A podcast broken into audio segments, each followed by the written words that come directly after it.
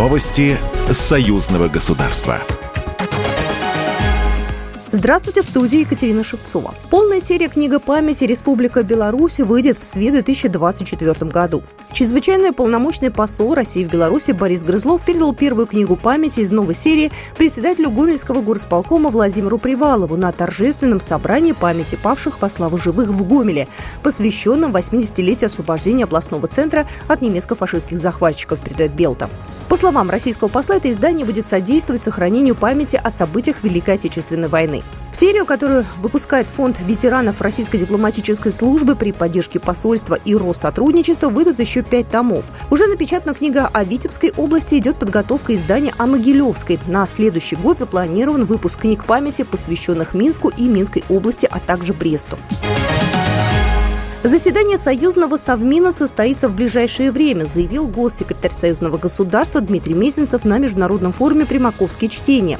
Главными вопросами повестки заседания Совета министров остаются выполнение основных направлений реализации положений договора о создании союзного государства на 2021-2023 годы, практика, анализ, планирование интеграционных процессов, сообщил госсекретарь союзного государства. Он отметил значимость того, что стороны готовы представить результаты работы по 28 союзным программам. Это важнейший фундамент для дальнейшего интеграционного взаимодействия.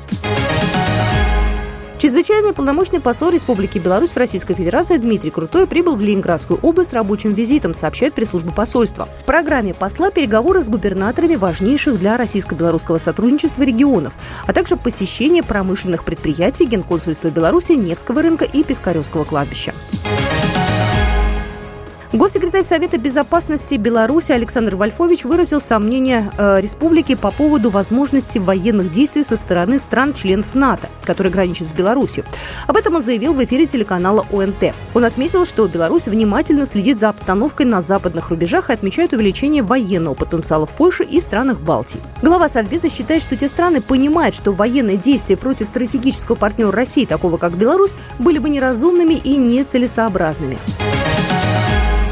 Взаимодействие приграничных территорий союзного государства обсудят на этой неделе. В Минске 30 ноября состоятся парламентские слушания на тему о проекте модельного законодательного акта о приграничном сотрудничестве в союзном государстве. Среди вопросов роль союзного государства в развитии приграничного сотрудничества, государственная международная поддержка приграничного пространства двух стран, а также вопросы нормативного регулирования сотрудничества Беларуси и России. Программа произведена по заказу телерадиовещательной организации Союзного государства. Новости союзного государства.